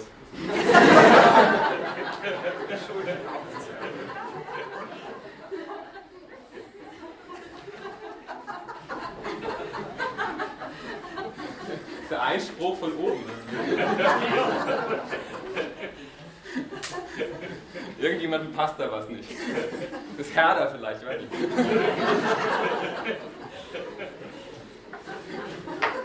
Er fühlt sich verunglimpft irgendwie. Also in dem Sinne einfach nochmal das klar zu machen, es geht genau darum, das als ein prokonsultives Verhältnis zu denken. Ich kann das eine nicht auf das andere reduzieren. Das ist sozusagen die Einsicht, die wir gewinnen jetzt sozusagen aus diesen Herderschen Überlegungen. Auch wenn die jetzt, also das heißt nicht, dass Herder sozusagen der Weisheitsletzter Schluss wäre, aber das ist das Moment, was man bei ihm sozusagen stark machen kann, dass er genau versucht, hier sozusagen eine andere Fragestellung oder Sicht sozusagen auf das Problem Sprache, Denken, Welt nochmal selber zu werfen. Was offen bleibt, und das wären natürlich Kritikpunkte, ist nochmal genau dasselbe, naja, ist das überhaupt jetzt Sprache? Also irgendwie haut das jetzt wieder nicht so richtig hin, denken Sie an eine Leit... Soll ich mal Ja sagen? Aber jetzt ist Bluetooth aus. Schalten Sie Ihr Bluetooth aus. Ich, ich finde das jetzt nicht so schnell. Irgendjemand will hier was. Ja, ein Computer. Machen Sie Ihr. Das kann ja nur jemand sein, der hier im Raum ist. Also klar ist das Problem, ne? ein, ein Wort macht ja irgendwie noch keine Sprache. Ne? Also das ist genau wie der Einwand. Ich muss doch probieren. Wo ist das? Aber das ist. Jetzt aber. Okay. Ich dachte, es wäre Herder. Okay, also das, die ganze Frage, die Leibniz aufgebracht hat, dass also doch Sprache offensichtlich mehr ist als nur einzelne Wörter, dass doch Sprache ganz wesentlich in der Grammatikalität besteht oder eher in der Syntax, fällt wiederum völlig unter den Tisch. Ne? Also wir sehen auch hier natürlich, ist klar, das ist natürlich wiederum nur, sagen, der macht einen Punkt für uns deutlich, der spannend ist, aber das kann es nicht gewesen sein. Ne? Also das ist, das ist offensichtlich klar. Und das ist auch sicher eine ganz wichtige Einsicht, zu sagen, die uns ja auch von Leibniz gegeben wird. Der andere Punkt, wo man eigentlich auch sofort einhaken müsste, ist der, das Ganze wird ja offensichtlich völlig monologisch gedacht. Also wird tatsächlich Sprache so entwickelt. Das kann es ja auch nicht sein. Also das ist auch was völlig unter den Tisch fällt. Diese Situation mit dem Schaf, so lernt kein Mensch Sprache. Ne? Offensichtlich lernen wir genau Sprache in der dialogischen Situation. Also auch hier sozusagen wird also offensichtlich völlig das ganze Moment einfach sozusagen der Dialogizität oder auch der Sprachgemeinschaft ausgeschaltet. Also Sie sehen schon, das kann es jetzt nicht gewesen sein, aber Sie sollen trotzdem das Ding nicht Herder völlig vergessen, sondern eben genau deutliches Ding und sagen, also um diesen Punkt ist es möglich, hier sozusagen das zu denken, wie das zustande kommt. Ja? Aber kann sein, dass es monologisch ist, weil es nicht darum geht, wie jetzt die Sprache entsteht, sondern wie dieses, ich weiß, es ist jetzt nicht so voneinander zu trennen, aber wie dieses Bild im Kopf entsteht ähm, oder beziehungsweise was das für eine Art von Bild ist, also dass das ein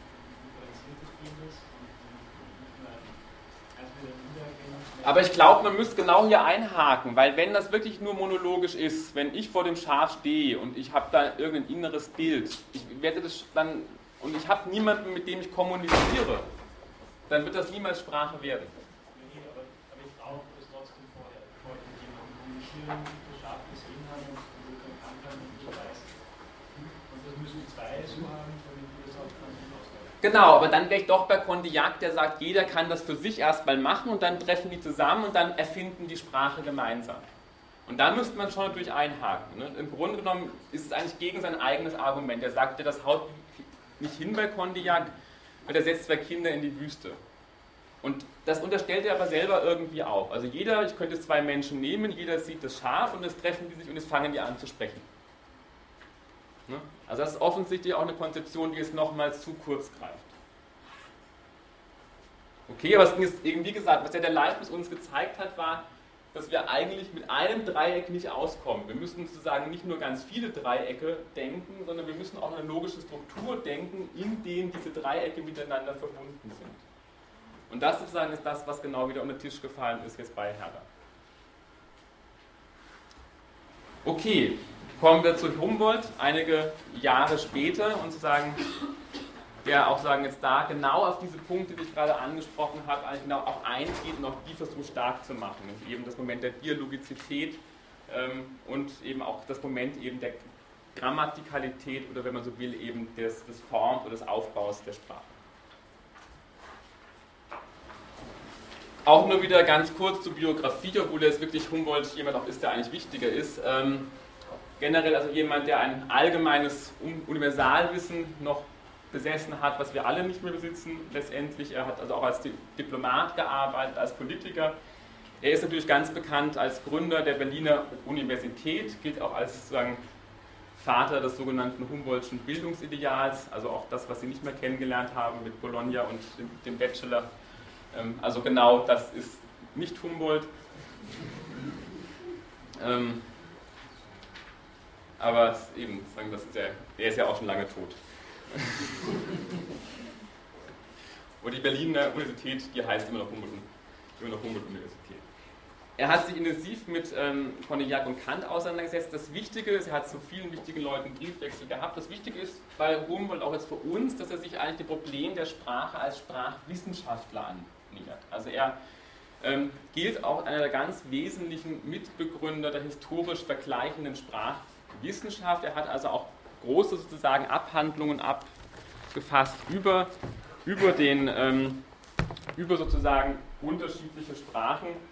Und er war also in dem Sinne auch nicht nur umfassend gebildet, sondern hat auch ganz viele Sprachen irgendwie beherrscht. Ich lese Ihnen das kurz mal vor, was ich hier gefunden habe. Also er hat natürlich Griechisch, Latein und Französisch fließend gesprochen, später, also das, das als Jugendlicher schon natürlich, ähm, später kamen dann Spanisch, Italienisch und Englisch dazu. Er hat dann ähm, im Laufe seines, seiner wissenschaftlichen Tätigkeit Litauisch gelernt, Tschechisch, Ungarisch, einige Indianersprachen Amerikas, die Sprachen des indonesischen und polynesischen Archipels, Chinesisch, Japanisch und Altägyptisch und Sanskrit natürlich auch noch. Ähm, und sagen, den Text, den wir uns heute anschauen werden, ist auch sozusagen, das ist eine umfassende Einleitung zur Kavi-Sprache. Eben die Kavi-Sprache war sagen eine polynesische Sprache, ähm, der da seine umfassende empirische Untersuchung gewidmet hat. Der Clou bei Humboldt ist der, dass er jemand ist, der eigentlich von vornherein sagt, dass eigentlich jede Sprachbetrachtung niemals nur ein Denken über die Sprache sein kann, sondern sich selbst natürlich immer schon wesentlich in Sprache und selbstsprachlich vollzieht. Er versucht auch, und das haben Sie bei Herder auch gesehen, genau sozusagen dieses Denken in Dualismen aufzubrechen. Dass er also genau auch argumentiert, dass solche Gegensätze oder Oppositionspaare oder Dualismen wie Individualität, Universalität, empirisch, spekulativ, Subjekt, Objekt, Ich, Du, sich weder einfach ausschließen, noch lässt sich eins auf das andere reduzieren. Also er versucht genau zu sagen, diese Dualismen auch selbst nochmal zu thematisieren und zu reflektieren. Da fehlt ein B, sehe ich gerade, Sie, das können Sie leicht ausbessern, oder sonst Sie es auch nicht. Also klar ist hier sozusagen, dass hier auch genau diese Dualismen sich als Wesen sich wechselseitig bedingen aufeinander. Ich kann kein Ich denken ohne das Du und umgekehrt. Es ist klar sein, dass diese Dualismen immer aufeinander bezogen sind. Und der entscheidende Punkt ist der, dass eben genau die Sprache das ist, was als beständige Vermittlerin fungiert sozusagen zwischen sozusagen diesen Oppositionspaaren. Also zwischen dem Ich und dem Du, zwischen Individualität ähm, und Universalität, zwischen Subjektivität und Objektivität.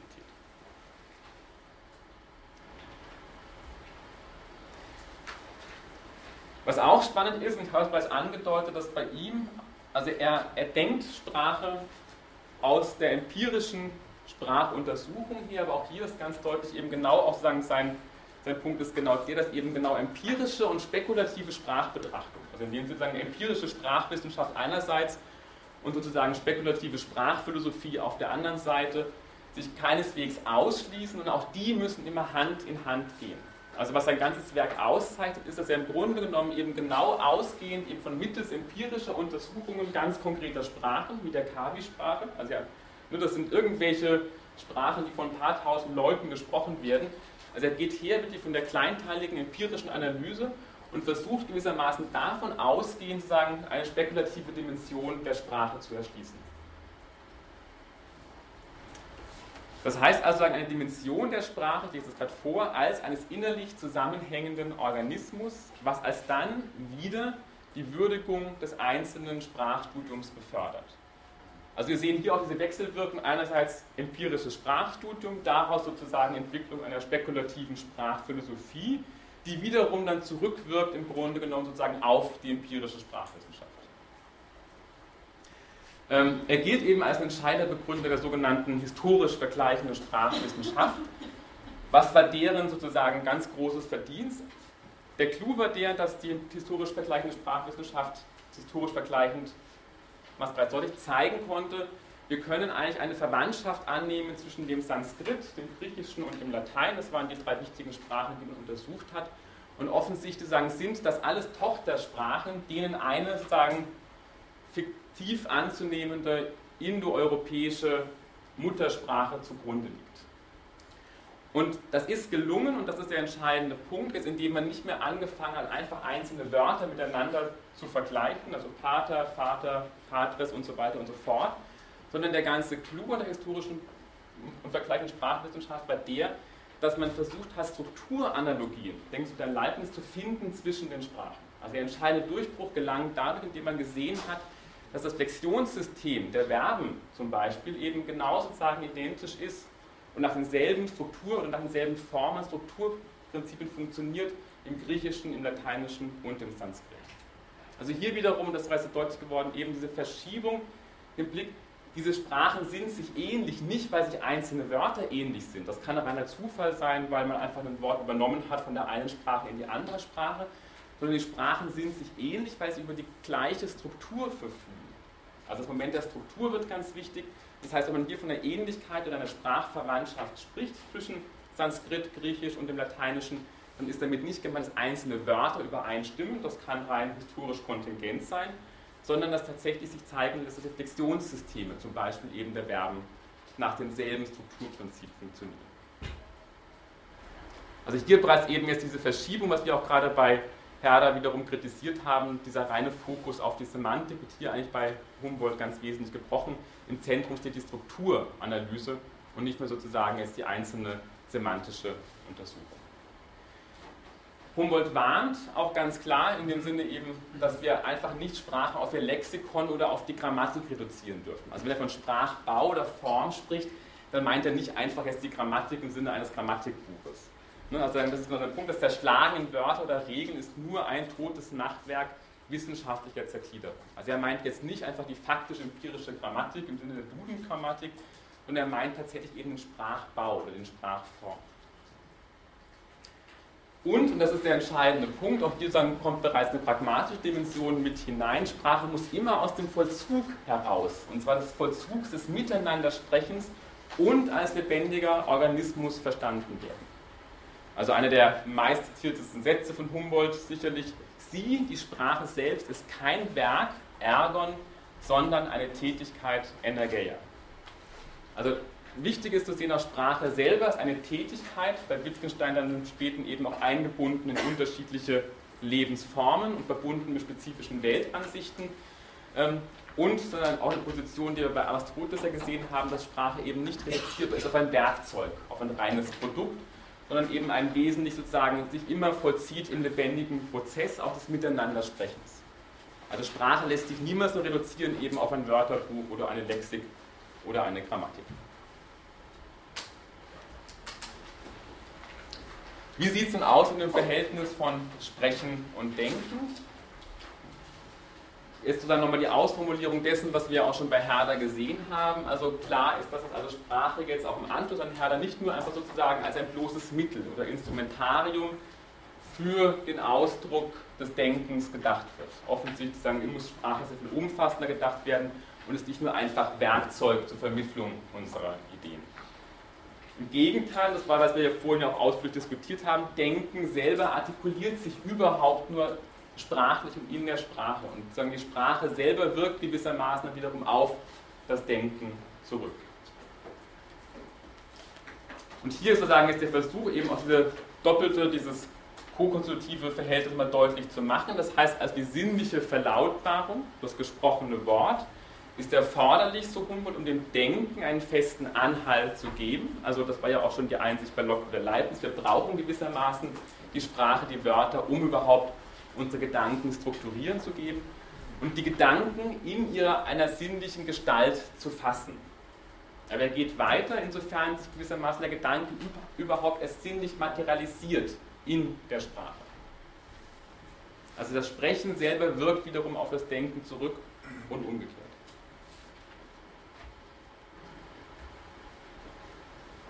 Ich lese mal dieses längere Zitat vor, auch das eine ganz berühmte Textstelle aus dieser Einleitung des Kavi-Werks. Die Sprache ist das bildende Organ des Gedankens, die intellektuelle Fähigkeit, durchaus geistig, durchaus innerlich und gewissermaßen spurlos vorübergehend, ich denke es wiederum an Herder, klar gibt es sowas wie eine innere Tätigkeit, wird durch den Laut in der Rede äußerlich und wahrnehmbar für die Sinne. Also es braucht dieses Moment sozusagen der Objektivierung nach außen. Sie, die intellektuelle Tätigkeit und die Sprache sind daher eins und unzertrennlich voneinander. Sie, diese Tätigkeit, ist aber auch in sich an die Notwendigkeit geknüpft, eine Verbindung mit dem Sprachlaute einzugehen. Das Denken kann sonst nicht zu einer Deutlichkeit gelangen, die Vorstellung nicht zum Begriff werden. Die unzertrennliche Verbindung des Gedankens, der Stimmwerkzeuge und des Gehörs zur Sprache liegt unabänderlich in der ursprünglichen, nicht weiter zu erklärenden Einrichtung der menschlichen Natur. Also hier sehen durchaus auch Anleihen wiederum bei Herder, ist es klar, irgendwo ich kann nicht weiter fragen, so ist der Mensch gewissermaßen verfasst. Aber es wird deutlich, eben Sprache ist dann der Bild, das bildende Organ des Gedankens. Also Sprache und Denken können nicht unabhängig voneinander überhaupt gedacht werden, sondern im Grunde genommen sozusagen in der Sprache, in der Verlautbarung konkretisiert sich überhaupt erst das Denken und gewinnt sinnliche Gestalt. Konsequenzen habe ich eigentlich bereits deutlich gemacht. Sprechen und Denken, also ich würde jetzt auch betonen, eher Sprechen und Denken sind co-konstitutiv. Wenn wir von Sprache sprechen, wird es immer problematisch, weil wir immer so tun, als wäre das irgendein objektivierbarer Gegenstand der subjektive Denkvollzug selber veräußerlicht sich gewissermaßen sozusagen objektiv im lautlichen Sprechen und kann eben auch genau erst als solcher überhaupt bestimmt werden und auch als ein, zum Begriff werden, letztendlich. Also Humboldt sagt nicht, dass wir nicht sowas haben wie Vorstellungen oder Empfindungen. Natürlich haben wir das alles. Lustempfindungen, Schmerzempfindungen, Vorstellungen, Bilder, die uns begleiten. Aber die können erst konkret werden und können auch erst begrifflich werden durch die Sprache. Also auch von dieser Antwort nochmal, die vorher kam aus der Ecke irgendwie, klar haben wir sowas wie innere Vorgänge unterschiedlichster Art, aber erst durch die Sprache können die überhaupt gewissermaßen, werden sie objektiv und objektivierbar und gewinnen sozusagen auch eine begriffliche, konkrete Gestalt. Ich muss jetzt noch einmal fragen, wie ist das mit der Musik? Musik wird nicht gesprochen, aber es ist eine Sprache. Und sie muss auch, äh, also es ist doch auch ein Denkvorgang, aber sie wird nicht gesprochen. Also ich meine, das ist, die drückt sich nicht durch Sprache aus. Musik ist keine Sprache, würde ich sagen. Also eine Sprache nicht in dem Sinne, über, über das wir jetzt reden. Wir können über Sprache, also das wäre jetzt die Sprache in dem Sinne eines symbiotischen Systems. Da gibt es die Sprache der Musik, der Mode, die Sprache der Kultur und so weiter und so fort. Die Sprache der Liebe. Also das wäre dann, das wäre dann gewissermaßen symbiotische Systeme, aber das geht nicht um diese Sprache hier, von der wir sprechen. Aber Denkprozesse ich, Denkprozesse. ein Musiker würde nicht sagen, dass es Denkprozesse sind, ich weiß es nicht. Na, was ist das? Aber das ist jetzt nicht unsere Frage. Also ich, ich würde sagen, da müssen wir aufpassen, müssen wir sauber trennen. Musik ist sicherlich so mal ein eigenes symbiotisches System, das ist auch notierbar und so weiter. Ist auch sicherlich etwas, was dem Menschen ganz wesentlich ist und was auch irgendwie was mit Sprache zu tun hat. Also sagen, das ist ja Nietzsche sozusagen, also Entstehung der Geburt der Tragödie aus dem Geiste der Musik. Also auch bei Rousseau sozusagen entsteht die Sprache aus der Musik und aus der Poesie. Aber sozusagen glaube ich, wollen wir jetzt hier sagen, nicht, nicht weiter, weiter vertiefen. Also ich will nicht abstreiten, dass Sie sagen, es gab auch immer diese Versuche, Sprache und Musik oder Sprache aus der Poesie oder aus der Musik heraus zu denken. Ähm, aber ich glaube, da muss man vorsichtig sein. Also ich glaube, so einfach geht es nicht. Ich glaube auch nicht, dass das einfach ist. Nur Okay, aber ich kann es nicht beantworten. Ne? Der Punkt ist der, ich lese gerade noch vor, die Sprache ist insofern objektiv, einwirkend und selbstständig, als sie subjektiv gewirkt und abhängig ist. Also sehen hier wieder dieser Versuch von Humboldt, Subjektivität und Objektivität gemeinsam zu denken. Die Sprache ist objektiv, einwirkend und selbstständig, genau in sie, insofern und gerade deshalb, weil sie subjektiv gewirkt ist und abhängig ist. Also wir müssen auch diese paradoxe Struktur letztendlich auch bei Humboldt einfach stehen lassen als solche, wie sie ist. Der nächste wichtige Punkt ist genau der in dieser Sprache, das Verhältnis von Sprache und Gemeinschaft. Und da fängt auch Sprache als etwas, was immer schon gesprochen wird, im Sinne sozusagen einer, einer sozialen Sprachgemeinschaft. Und da eben das Verhältnis von Ich und Du oder eben die Frage nach der Dialogizität von Sprache. Der Punkt ist der, das versucht Humboldt deutlich zu machen, dass eben genau in der Sprache selber sowas liegt wie eine Objektivierungsleistung oder eine Verobjektivierungsleistung. Und diese Verobjektivierungsleistung der Sprache wird natürlich eigentlich überhaupt erst dadurch konkret, dass sie mir sozusagen von einem anderen zurückgegeben wird. Also für mich selber kann ich in dem Sinne überhaupt keine Sprache entwickeln. Wenn ich Sprache entwickelt habe, kann mir das schon helfen, Dinge aufzuschreiben, Gedanken für mich zu klären. Das kennen Sie alle. Sie schreiben Seminararbeiten, versuchen den irgendwie klarer zu machen, was Sie eigentlich denken. Das wäre genau das Ineinander von Denken und Sprachen. Aber es braucht den anderen immer noch dazu, offensichtlich. Das heißt also, mittels eines anderen lernen wir uns überhaupt gewissermaßen auch selber besser zu verstehen. Denn die Objektivität zu Humboldt wird gesteigert, wenn das selbstgebildete Wort aus fremdem Munde wiedertönt. Das kennen Sie alle, versuchen Sie mal, wenn Sie das wirklich verstanden haben, dann fragt Sie irgendwie der Professor, na jetzt sagen Sie es mir nochmal, wie Sie es ne, wie Sie es verstanden haben, dann werden Sie erst merken, okay, wie schwer das ist, das selber nochmal zu artikulieren oder jemand anderes gibt Ihnen zurück und sagt, ich habe das jetzt so und so verstanden, das hilft Ihnen auch dann nochmal besser, sich selber im Grunde genommen zu sehen, aha, da liegen die Schwierigkeiten oder da habe ich irgendetwas nicht entsprechend richtig kommuniziert.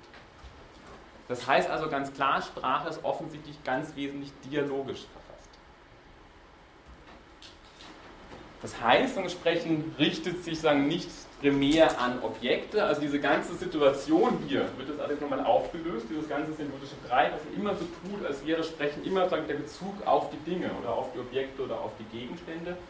sondern Sprechen ist also ganz offensichtlich etwas, was sich überhaupt erst in der dialogischen Wechselrede als solches konstituiert. Also alles Sprechen beruht, so Humboldt auf Wechselrede. Der Mensch spricht sogar in Gedanken nur mit einem anderen oder mit sich wie mit einem anderen. Also die ganze Idee, es wäre sowas überhaupt möglich, wie ein Monolog mit sich selber, wird eigentlich von Humboldt negiert. Er sagt also, auch im Monolog spreche ich immer schon wie mit einem anderen. Es wird gewissermaßen immer schon ein anderer als endlich mit imaginiert, Sprache ist immer schon dialogisch. Und in dem Sinne ist auch klar, dass auch ich und du ist auch nicht irgendetwas, was der Sprache vorausgeht, sondern eben auch etwas ganz Wesentliches, was sich überhaupt erst durch die Sprache sozusagen und durch das Sprechen herausbildet. Also erst im Gespräch gibt es etwas wie ich und du, gleichzeitig sind ich und du in der Sprache Shifter, also sozusagen indexikalische Ausdrücke, die sich genau dadurch auszeichnen, dass sie wechseln können. Also ich und du in einem Gespräch, dann wechselt das Ich und Du permanent die Seiten. Also auch das sozusagen bedeutet es genau, dass Ich und natürlich etwas ist, was sich überhaupt erst im Gespräch herausbildet, auch dort gewissermaßen auch nicht verfestigen lässt zu einem Ich und einem Du, sondern eben offensichtlich im Dialog permanent die Seiten wechseln kann. Und in dem Sinne ist eben auch das genau für Humboldt Sprache genau sozusagen dieser dialogische oder dieser, dieser Austrag dieser dialogischen Verstehensvollzüge. Wir sind schon wieder jetzt noch am Ende, ich habe es doch nicht geschafft, das war jetzt irgendwie zu optimistisch gedacht von mir. Ich mache noch diese Folie, dann hören wir da auf. Ich glaube, dass ein ganz guter Punkt ist, irgendwie damit aufzuhören, auch nochmal die entscheidenden Aspekte deutlich zu machen. Was aber klar ist, dass offensichtlich doch so etwas wie ein völliges Verstehen nicht möglich ist. Und da kommt sozusagen jetzt also der ganz entscheidende Punkt, auch das ein ganz wichtiges oder bekanntes Zitat von Humboldt. Denn erst im Individuum erhält die Sprache ihre letzte Bestimmtheit. Keiner denkt bei dem Wort gerade das, was der andere, also auch die Einsicht von Locke bereits, jeder denkt eigentlich was anderes, wenn er irgendwie etwas sagt. Und die noch so kleine Verschiedenheit zittert wie ein Kreis im Wasser durch die ganze Sprache fort. Alles Verstehen ist daher immer zugleich ein Nichtverstehen, alles Übereinstimmen in Gedanken und Gefühlen zugleich ein Auseinandertreten. Also das ist so eine ganz zentrale Einsicht. Verstehen heißt eigentlich auch immer, implizit immer ein Nicht-Verstehen. In jedem Moment der Sprache, des sprachlichen Dialoges zeigt sich auch so etwas wie eine Differenz auf. Aber darin, das ist für ihn ganz wichtig, gibt auch im Grunde genommen, ist auch klar, dass Sprache mich nicht determiniert, sondern insofern, sage ich, auch ein Prinzip der Freiheit gewinne gegenüber der Sprache. Weil die Sprache sagen, wird nur bestimmt im individuellen Sprechen für mich. Und da gibt es gewissermaßen auch für das Individuum die Möglichkeit, auf die Sprache zurückzuwirken. Also ich bin nicht völlig sozusagen Gefangener der Sprache, sondern ich habe auch ein gewisses Moment der Freiheit gegenüber der Sprache. Und das nochmal anders formuliert, im Grunde genommen wird es deutlich, im, im Prinzip Sprache ist sozusagen in dem Sinne dann zugleich Bedingung der Möglichkeit allen Verstehens, aber auch Bedingung der Unmöglichkeit allen Verstehens. Also ist die Bedingung dafür, dass ich mich überhaupt verstehen kann und trotzdem ist klar sozusagen, dass auch die Bedingung der Unmöglichkeit ist, weil es niemals ein vollständiges Verstehen gibt in der Sprache. Oder nochmal anders formuliert könnte ich auch sagen, wenn alles verstanden wäre, dann bräuchte es überhaupt keine Sprache.